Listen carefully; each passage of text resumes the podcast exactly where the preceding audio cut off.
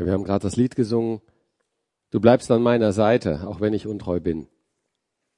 Das singt sich so einfach. Du bleibst an meiner Seite, aber vielleicht kennst du das Gefühl, dass du das zwar sagen kannst, aber ob es nun wirklich so ist, das fühlst du nicht. Sondern du denkst, vielleicht ist Gott wirklich bei mir, ist er da? Und du guckst dich rum und es ist eigentlich so ein bisschen dunkel. Und das war so ein bisschen auch so der Gedanke dieses Bildes, dass man sagt, ähm, das hier sei jetzt Jona, aber es kann genauso gut, kannst du das sein, kann ich das sein? Und der blickt so in, auf das Dunkle und sinniert so, alles irgendwie nicht so schön. Und er erkennt überhaupt nicht, wie eigentlich die Liebe Gottes direkt bei ihm ist, wie sie ihn sogar trägt, weil er nur dahin guckt und sich nicht mal umdreht woanders. Und das möchte ich eigentlich heute versuchen deutlich zu machen, dass das so nicht ist, sondern dass Gott bei einem ist, grundsätzlich. Allerdings gibt es Faktoren, die das richtig stören können. Und die Frage ist zum Beispiel auch, so wie Gott bei dir ist, bist du bei einem anderen Menschen auch anwesend, dabei, nahe ihm, um ihn vielleicht zu begleiten? Oder gibt es jemanden, wo du sagst, also der hat mich derart verletzt, mit dem habe ich so schlechte Erfahrungen gemacht. Das geht nicht mehr. Ich will nicht in der Nähe von bei ihm bleiben. Ich möchte eigentlich lieber wegbleiben. Mit denen will ich nichts zu tun haben. Das bezeichne ich als Feind. Und solche Leute waren zum Beispiel auch die Assyrer, die in Ninive lebten. Leute, die Israel erobert hatten, die die Feinde von Israel waren. Und Jona kriegt den Auftrag, geh mal dahin, sag denen mal gehörig die Meinung und ähm, ja, das ist natürlich nicht einfach. Und als Jona diesen Auftrag bekam, geh nach Ninive, da hat er erstmal gesagt, das will ich nicht tun. Und ist erstmal weggeflohen. Denn er hatte in sich dieses Gefühl, diese Leute verdienen nicht die Gnade Gottes. Die sollen so mal richtig rangenommen werden. Die haben sich gegenüber uns unschön verhalten, also weg mit denen. Ja, so im Psalm 73 lesen wir von Asaf dieses Gedicht, fast wäre ich gestrauchelt, als ich sah, wie es den Leuten, die sich Gott nicht kennen, die sich überhaupt nicht mit Gott beschäftigen, die nicht an ihn glauben, dass es denen so gut geht. Und das war hier auch bei Jona der Fall. Die in Ninive, denen soll es nicht gut gehen. Da soll Gott mal richtig zeigen, wo der Hammer hängt. Die Frage ist, hast du auch so jemanden, wo du innerlich eigentlich sagst, also der, der verdient keine Gnade. Der verdient eigentlich das Gericht. Ich will nicht, dass Gott ihm vergibt. Nun, Jona läuft also weg. Er will diesen Auftrag nicht tun. Und dann passiert als nächstes, Gott schickt einen Sturm. Jona ist auf dem Schiff gegangen. Es geht alles drüber und drunter. Die Mannschaft kriegt Angst. Jona schläft. Und irgendwann kommt raus, okay, die Ursache für dieses ganze Tohu Wabohu, den ganzen großen Sturm, ist Jona selbst. Und Jona weiß es. Und er sagt, ja, das ist, weil ich vor Gott fliehe. Also schmeißt mich bitte ins Wasser, dann ist alles gut. Nach dem Motto, wenn die Flucht auf dem Schiff nach Tarsis nicht ausreicht, dann lass mich doch sterben, schmeißt mich ins Wasser, dann habe ich meine Ruhe, ihr auch, alles ist okay. Nun, ganz so passiert es nicht, denn Gott schickt dann einen Fisch zur Rettung von Jona in dem Wasser und es wird ruhig. Und wir hatten uns damals angeguckt, dass wenn du sozusagen Nein zu Gott sagst, wenn du ihn sozusagen da rausstreichst, dann werden in deinem Leben unangenehme Effekte passieren, die du vielleicht nicht einmal merkst, weil es nach weltlichen Maßstäben mit Karriere und anderem gut geht. Aber nach göttlichen Maßstäben für das, wo du hin unterwegs bist, sieht es ganz anders aus. Das Ziel, wo du landest, ist das Ziel, wo du am Ende nicht hin willst. Nun, die nächste Stufe war, dass Jona in dem, der Zeit, in dem Fisch sozusagen zur Besinnung kam. Man nennt das auch Buße, das Umdenken. Und er sagte, okay, ich sag Ja zu Gott und ich gehe halt nach Ninive. Allerdings haben wir auch festgestellt, dass die Laune, mit der er nach Ninive gegangen ist, war jetzt nicht so großartig. Er kam dahin und hat gesagt, Jungs, in 40 Tagen seid ihr tot. Tschüss. Ja, super Nachricht. Und ähm, dann passiert etwas ganz Eigenartiges. Jona hat Erfolg. Denn die Leute in Ninive, die eigentlich mit Gott nichts am Hut haben, wie die Leute auf dem Schiff, die auch mit Gott nichts am Hut haben, die kehren sich plötzlich hin zu Gott und sagen, hm, wir haben wohl was falsch gemacht. Lasst uns das ändern. Lasst uns besser damit umgehen. Lasst uns auf Gott hören und ihn anbeten. Und Gott freut sich und sagt, das ist aber toll. Ich nehme die Strafe weg. Ihr werdet nicht vernichtet. Ninive wird gerettet. Das war das, was Annelie vorhin gesagt hat. Eigentlich doch ein Happy End. Jetzt kommen wir sozusagen ins letzte Kapitel, dem Kapitel 4, wo ähm, Jona sagt, oh nein, nicht schon wieder, so ungefähr. Und nicht, ich will, was du willst, sondern er sagt knallhart, Ninive soll weg. Ich will nicht, dass die gerettet werden. Ich mag die nicht. Gott, was du hier tust, das will ich nicht. Nun, Gott versucht wiederum mit Jona zu reden. Er schenkt ihm etwas. Er schenkt ihm in der Sonne, weil er sozusagen wartet darauf, dass Ninive jetzt zerstört wird, hat sich so einen schönen Podiumsplatz gemacht, wie wir heute gerne im Fernsehen vielleicht uns so zerstörerische Filme ansehen, wo alles kaputt gemacht wird. Wir mögen das anscheinend auch immer noch. Hat Jona sich auch irgendwo hingesetzt, hat gesagt, so, jetzt gucke ich mal, wann die Stadt zerstört wird. Aber es war recht heiß und Gott schenkt ihm jetzt noch schönen Schatten. Und er freut sich, denkt, super. Allerdings ähm, nimmt Gott dann am nächsten Tag diese Schatten wieder weg. Und Jonas ärgert sich. Warum hast du die Pflanze kaputt gemacht?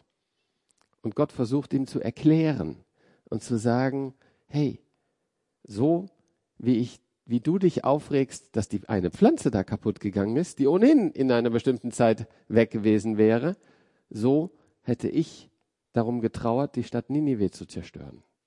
Er versucht Jona zu erklären, warum er das tut. Wie Jona am Ende darauf reagiert, ist nicht beschrieben. Es ist ein offenes Ende. Aber wenn wir uns jetzt diese ganze Geschichte mal durchsehen, ansehen, dann ist das nichts anderes wie eine Geschichte, die zeigt, Gott liebt den Menschen und versucht die ganze Zeit jeden Menschen zu retten. Das fängt am Anfang an, dass er erstmal sagt, geh nach Ninive und warne sie. 40 Tage.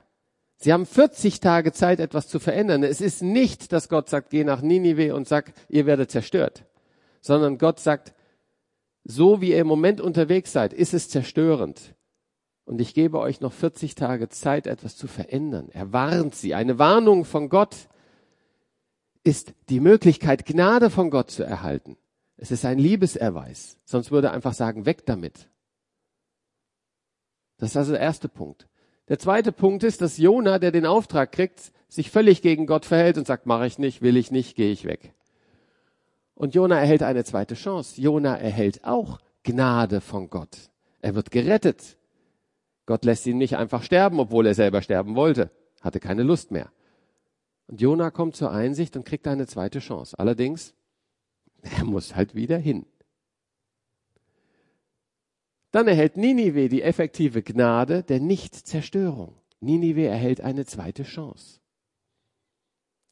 Und am Ende gibt es wieder Gnade für Jona, weil Jona regt sich immer noch auf und Gott sagt, ich möchte dich mitnehmen in meine Gedanken, ich möchte dich mitnehmen in mein Vorgehen, warum ich das mache, damit du verstehst, dass ich nur handel aus Liebe mit Ninive und genauso mit dir.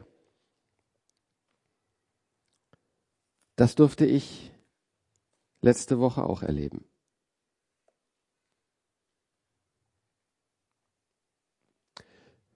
Detlef und ich haben so einen kleinen Film gemacht, die Weggefährten. Und ähm, Detlef kam mit dem Thema und wir haben drüber gesprochen. Und ich dachte, hm, lass uns was Praktisches machen. Dann sind wir hoch zur Kreuzwiese. Da gibt es so einen Weg, der ein bisschen schlecht ist. Und dann haben wir das mit Kabel hochziehen. Einer hilft dem anderen hoch. Sozusagen in ein kleines praktisches Beispiel gemacht gebracht. Und ihr könnt euch das im Internet angucken, falls nicht schon. Ich habe gesehen, schon 180 haben das abgerufen. Und ja, wir haben die Aufnahme gemacht. Es war so mittags zwischen 11 und 12, sind zurück ähm, runter und ähm, ich wollte dann irgendwann schneiden, aber irgendwie der Tag war voll gefüllt ohne Ende. Und ähm, das Interessante ist, ich habe so ein Aufnahmegerät. Das ist schön klein, das kann man leicht verlieren.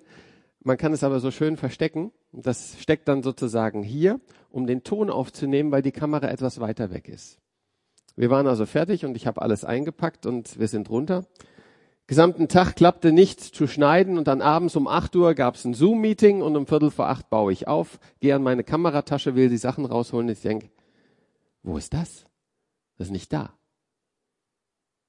Ich konnte mich auch nicht bewusst erinnern, dass ich das in die Tasche getan habe. Es hat ein ganz spezielles Fach, wo es wunderbar reinpasst und da war der Reißverschluss offen, das Ding war nicht drin. Ich habe es wohl oben vergessen. Und das liegt jetzt schon den gesamten Tag. Und auf der Kreuzwiese kommen viele Leute vorbei. Ich denk Mist, das Ding bist du los. Und da sind ja nicht nur die eine Aufnahme drauf, da sind noch jede Menge andere Aufnahmen drauf für Leute, die nicht verstehen, was wir da machen. Sicherlich humoristisch. Vielleicht bringen sie es noch irgendwie ins Internet. Keine Ahnung, was ich mir alles ausgemalt habe. Also so ein bisschen Panik kam schon auf. Ich habe also für Uli, für das Zoom-Meeting alles hingerichtet, habe gesagt, Uli, da den Knopf, da lächeln und so weiter, ich bin weg. Ja, hoch zur Kreuzwiese und gebetet auf dem Weg hin. Herr, dein Wille geschehe, ich will ja alles annehmen, aber bitte lass mich das Ding finden. Ich komme also oben an. Ja, nix da. Ich sehe diesen, diesen Stein. Der Stein lag, hier seht ihr den Schatten von dem Apfelbäumchen, was da ist. Und äh, der Stein lag, als wir aufgenommen haben, am Apfelbaum. Jetzt lag er irgendwo anders. Ich wusste also, Leute waren hier aktiv. Die waren richtig da und haben was gemacht. Die haben das garantiert gefunden. Weg. Ich habe den Boden, glaube ich, eine Viertelstunde abgesucht, ständig hin und her mit dem Fuß geschart, irgendwie gemacht, war nicht da. Unten stand ein Pärchen auf, einer, auf der Wiese selbst, hat die ganze Zeit gelacht. Ich habe gesagt, haben die das Ding, hören die gerade an und lachen sich halb tot über das, was die hören. Aber, aber nicht, ich habe echt so geguckt, haben die da was in der Hand? Nein, es war nicht da. Das Interessante war, dass während der Zeit, dass ich ähm, da gesucht habe, war so ein Gedanke präsent. Geh zur Klosterruine. Und ich habe gesagt, was ist, soll denn der Quatsch? Die Klosterruine ist 500 Meter weit weg. Da musste komplett einen kleinen Pfad rüberlaufen. Ich weiß nicht, wenn ihr das oben kennt. Das hat also mit der Kreuzwiese das, das komplett entkoppelt. Wer sollte auf die Idee kommen, das Ding zu nehmen und da hinten in der Klosterruine abzulegen? Das ergibt überhaupt keinen Sinn. Und ich habe den Gedanken eigentlich so irgendwie zur Seite geschoben und als ich so frustriert war, dass ich gesagt habe, okay Herr, dann ist es halt nicht. Irgendwie soll der Impuls nicht sein, haben wir was falsch gemacht.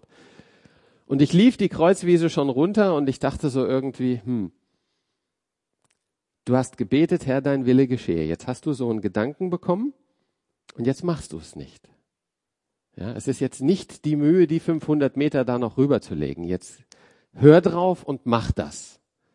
Okay, ich also die Kreuzwiese wieder zurück hoch. Ich war ja schon die Hälfte runtergelaufen, dran vorbei, rüber hinten ähm, zur Klosterruine. Da, da waren sie am Fotografieren so Frauen in schönen Hochzeitskleidern haben sie da Fotos drin gemacht. Ich so, dürfte ich mal kurz dahin? Ich will nur was gucken. Ja, okay, haben kurz gestoppt. Ähm, ich dahin, einmal um den Altar gelaufen. Das andere habe ich mir gar nicht angeguckt. Also so wie Jona nach Ninive gegangen ist, Jungs, ihr werdet sterben, alles okay, ich bin weg. Ich habe den Auftrag erfüllt.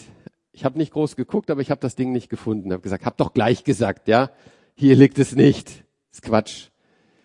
Okay, wieder zurück beim Runtergehen auf die Kreuzwiese laufe ich so nochmal und gucke dann jetzt so auf den Horizont. Ich bin ja am Anfang, bin ich, die Kreuzwiese, die ist relativ steil. Ich bin von unten, habe ich hochgeguckt, dann auf den Boden halt. Jetzt kam ich vom oben, habe runtergeguckt, dann guckt man ein bisschen höher am Apfelbaum vorbei und ähm, ja, sehe das. Da hat jemand in den Apfelbaum, damit es auch ja gefunden wird, das Ding vom Boden genommen und da oben reingehängt mit dem Clip. Ich denke, das darf nicht wahr sein. Das war nicht nur die Freude, dass, dass ich das gefunden habe, sondern es war eine ganz andere Nachricht. Es war die Erkenntnis, Gott hat zu mir gesprochen. Das war Gott, der gesagt hat, geh zur Klosterruine. Und das hat mich umgehauen. So etwas Unwichtiges, so etwas Kleines.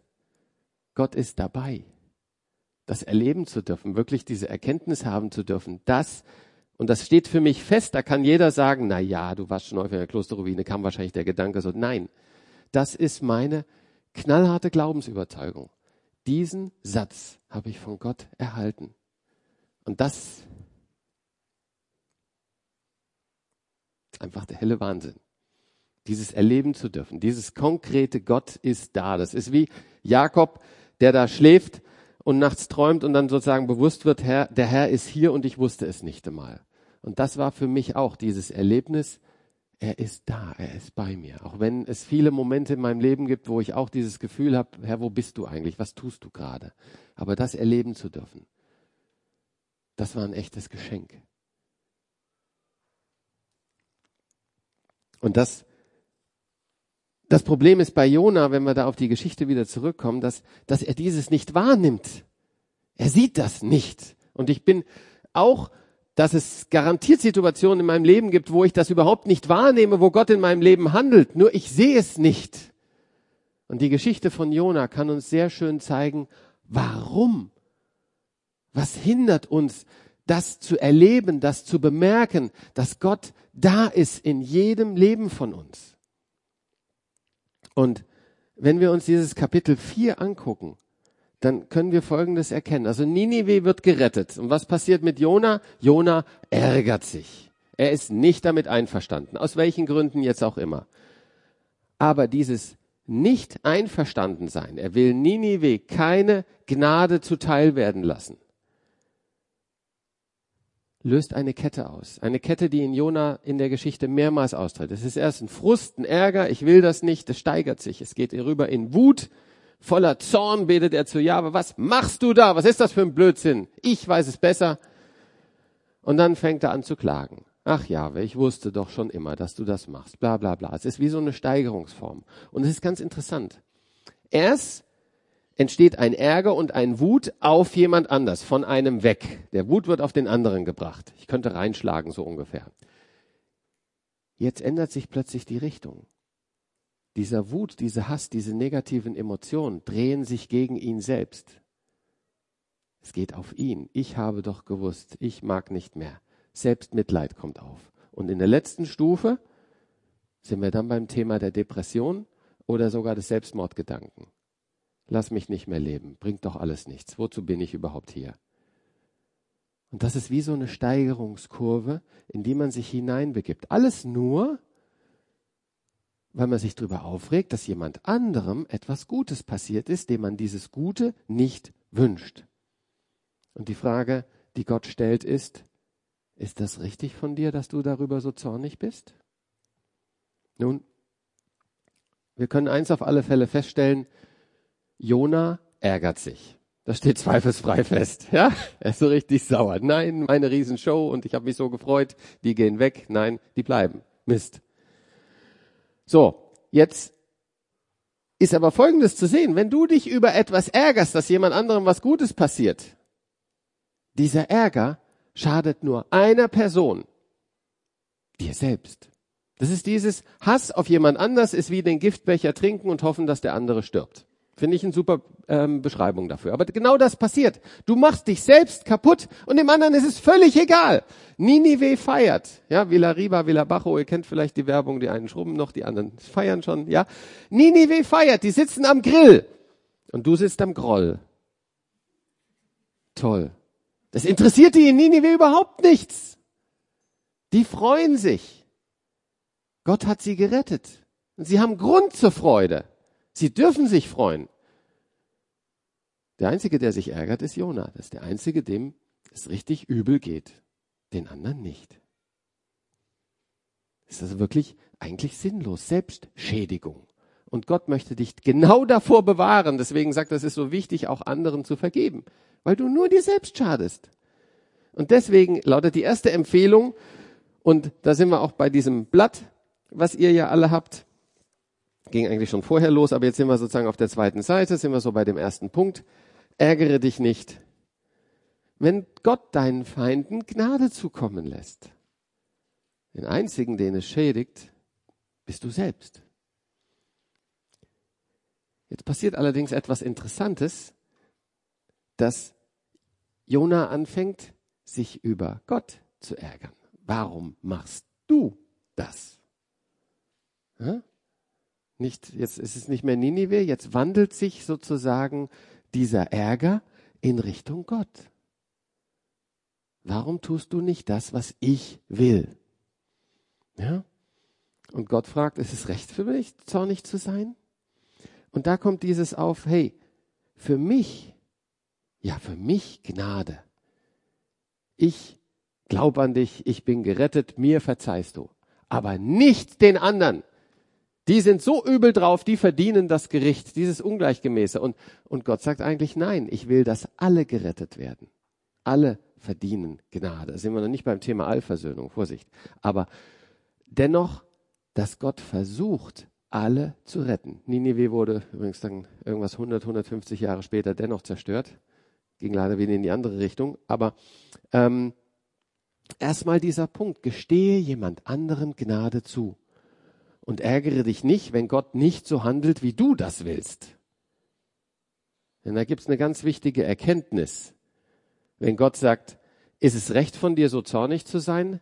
Nein, ist es nicht. Denn Gott sieht mehr, als ich sehen kann. Gott ist Gott und wir sind es nicht. Muss man sich manchmal sagen. Weil ich gehöre zu den Leuten, die es häufig besser wissen. In der Praxis zeigt sich das manchmal, dass ich auch Sachen gut machen kann. Das bestärkt dann dieses nach dem Motto, hey, ich kann es doch gut. Ja, ist das Foto nicht schön geworden? Ja, schönes Foto. Aber gemacht hat die Blume Gott, nicht ich. Ich habe nur ein bisschen Licht eingefangen und die Kamera hat jemand anders gebaut. Ich habe nur aufs Knöpfchen gedrückt und geguckt, dass alles drin ist. Ja, also ich bin nicht Gott, denn das Maßgebliche an dem Bild hat Gott gemacht, nicht ich. Ist aber wichtig, sich das immer wieder klar zu machen. Weil in dem Moment, wo man mit Gott nicht einverstanden ist, sagt man, ich weiß es besser. Gott, hör mal auf mich, denn du machst hier gerade Fehler. Deswegen ist es wichtig, sich nicht drüber zu ärgern, weil man sich bewusst werden muss, Gott ist Gott, nicht ich. Aber Jona blickt es nicht. Jona geht nach der Frage hoch auf seinen Kinoplatz, Kinokarte gekauft, Jetzt warte ich darauf, dass die Stadt zerstört wird. Es interessiert ihn nicht. Er ärgert sich. Und jetzt erkennen wir, wie Gott liebevoll unterwegs ist, auch mit Jona. Immer noch in dieser Situation. Er lässt eine Pflanze wachsen, deswegen auch so dieses Bild von dieser Seerose, als was so ein bisschen Schatten dann auf ihn wirkt, dass er sich da wohlfühlt. Und es passiert. Jona freut sich über die Pflanze, sagt, hey, das ist klasse. Er macht nichts dazu. Gott lässt es einfach wachsen. Aus dem, obwohl er da mit völlig falschem Motiv sitzt, sagt Jona, ich tue dir mal was Gutes. Ich sorge dafür, dass du in dem kühlen Schatten sitzt. Und das ist auch interessant daran, dass wir erkennen können, du bleibst an meiner Seite, auch wenn ich schwierig bin, wie wir vorhin gesungen haben. Gott ist auch gnädig zu mir, auch wenn ich mich völlig daneben benehme, wenn ich Murks baue, wenn ich Quatsch mache, wenn ich andere Leute schlecht behandle. Gott ist bei mir. Er begleitet mich, er geht nicht weg und er versucht mich immer wieder liebevoll irgendwo hinzubringen. Das Liebevolle muss nicht immer sein, dass er so einen schönen Schatten macht. Das Liebevolle kann auch sein, dass es mal unangenehm wird. Denn das erkennen wir im weiteren Fortkommen der Geschichte. Nachdem er diese Pflanze hat wachsen lassen, dass es einen schönen Schatten gibt, schickt er dann einen Wurm. Dieser Wurm macht die Pflanze kaputt. Und dann schickt er noch so einen schönen heißen Wind, dass Jona so richtig übel da sitzt und schwitzt. Und da habt ihr auf eurem Zettel unter dem Punkt 5 einfach mal, was Gott in dieser Geschichte insgesamt alles gemacht hat für Jona. Er hat diesen Wurm geschickt, er hat den Wind kommen lassen. Dann am Anfang hatten wir diesen Sturm, den er hat kommen lassen, um Jona zurückzubringen, als er floh nach Tarschisch. Dann ließ er einen großen Fisch kommen, um Jona zu retten im Wasser.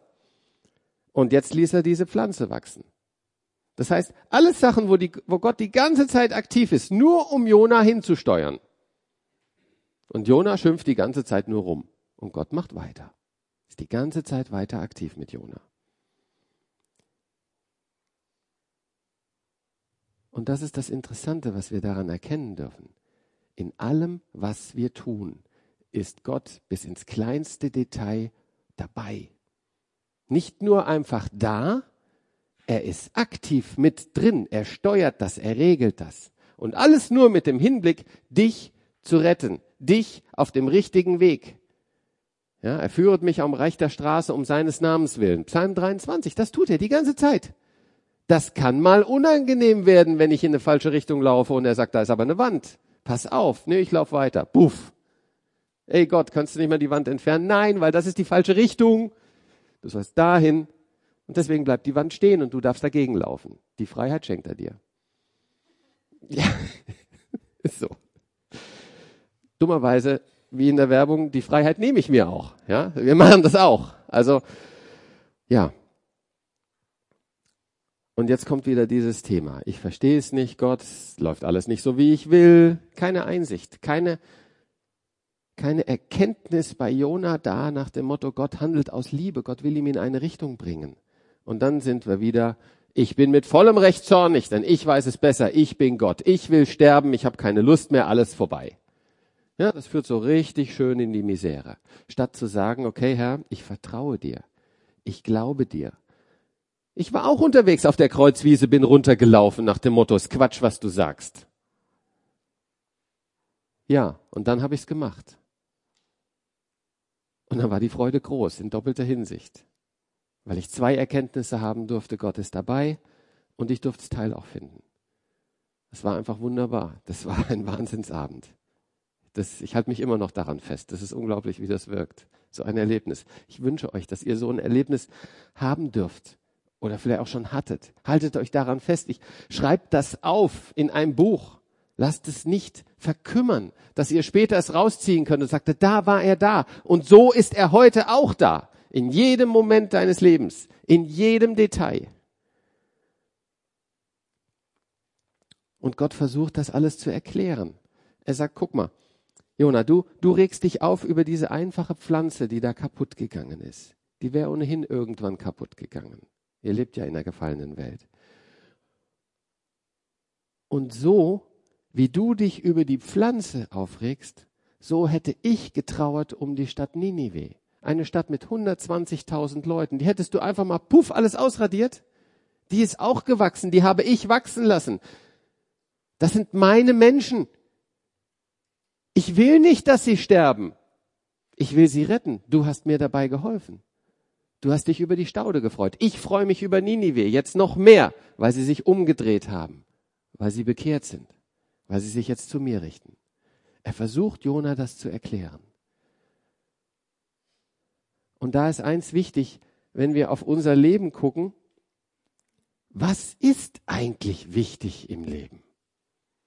Ja, das, das Ding hier, das ist in ein paar Jahren kaputt oder inkompatibel oder sonst was und das Ding wahrscheinlich ausgerissen und sonst was oder es gibt was Neues, was Tolles, ja, was man sich irgendwie nur hier noch dran klebt, keine Ahnung, wo die Technik hingeht. Und dann ist das veraltet, dann ist das nicht mehr so schön. Das ist nicht ewig. Es gibt eigentlich zwei Sachen, die ewig sind. Das eine ist das Wort Gottes, die Bibel, sein Wort. Gott natürlich selbst, das ist überhaupt außer Frage, aber das, was wir hier auf der Erde haben, das ist das Wort Gottes. Und was auch ewig ist, und das muss uns auch bewusst sein, das sind wir. Wir Menschen. Wir haben Bestand. Wir werden auferstehen. Ein jeder wird auferstehen. Die einen zum Gericht, die anderen zur Herrlichkeit Gottes.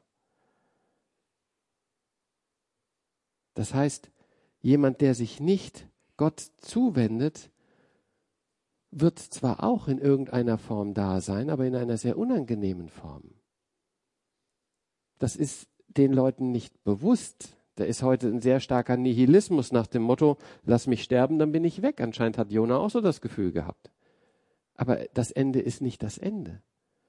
Was danach kommt, da gibt es die zwei Wege. Entweder mit Jesus Christus in Herrlichkeit oder ohne Gott in etwas sehr Unschönem. Wenn, wenn uns das bewusst wird, dann wird es noch viel wichtiger, anderen auch davon zu erzählen, von dem, was ihnen geschenkt werden kann in Jesus Christus, von dem, was für eine Hoffnung sie haben können und dass das hier nicht alles ist, sondern dass etwas Wunderschönes auf sie wartet oder etwas weniger Schönes und dass sie die Wahl haben hier, was sie tun. Und deswegen ist es wichtig, dass wir diesen Auftrag, den wir von Gott haben, auch angehen, anderen davon zu erzählen, weil es etwas ist, was in Ewigkeit Auswirkungen hat und nicht nur in Kurzfristigkeit. Also, ich möchte damit abschließen. Einfach diese Frage, die die ganze Zeit durchgeht. Was ist dein persönliches Ninive? Das zieht sich in zwei Richtungen. Das zieht sich in die Richtung von einem Auftrag und es zieht sich auch in die Richtung von, wem soll Gott aus deiner Sicht nicht vergeben? Wen hast du so sehr? Wer hat dich so verletzt, dass du sagst, der verdient keine Gnade? Den lasse ich in Ruhe, dem erzähle ich nichts von Gott, weil nachher wird er noch gerettet, das will ich gar nicht. Den will ich im Himmel nicht wiedersehen. Oder in der Hölle. Hm. Aber das ist das Wichtige, ja. Was ist dein persönliches Ninive? Wem hast du auf dem Herzen, der dich kaputt macht? Weil du Groll, weil du Ärger hast und ihm nicht vergibst. Und vielleicht ist das eine der Aufgaben, dass du sagst, du hast von Gott den Auftrag, diesem Menschen zu vergeben. Und vielleicht sogar mehr, dass du ihm das zeigst, dass du ihm vergibst. Dass er auch zu Gott finden darf. Dass Gott ihm dieses Geschenk auch schenkt. In, für die Ewigkeit. Und sei dir in all dem gewiss, du bist nicht alleine unterwegs. Zu keinem Moment. Ja? Gehe ich zum höchsten Berg, ins tiefste Tal, Gott ist da. Gott ist bei dir. Du kannst von ihm nicht fliehen. Er hat alles gemacht. Er ist überall und er wirkt in allem. Und Herr, dafür möchte ich dir danken, dass du uns dieses, diese Zusage gibst. Du bist immer da. Du bist der Ewige. Und alles, was du tust, dient zu unserem Besten. Und ich möchte dich bitten, dass du uns hilfst, dieses, dieses anzunehmen, auch wenn es überhaupt nicht so läuft, wie ich das möchte, wenn ich denke, es kann doch so viel besser anders laufen, dass es aber so läuft, weil du darin handelst. Und das, was du handelst, führt zum Guten, auch wenn es weh tut. Herr, und ich möchte dir danken für diese Begegnung, die ich haben durfte, für diesen Satz, den du mir geschenkt hast. Und ich möchte dich bitten, dass du auch die anderen in dieser Sicht bestärkst, dass du ihnen ein Erlebnis schenkst, diese persönliche Begegnung, dieses wunderbare Erlebnis, an dem wir uns festhalten dürfen. Du bist unser Gott, kein anderer. Herr, hab Dank dafür. Amen.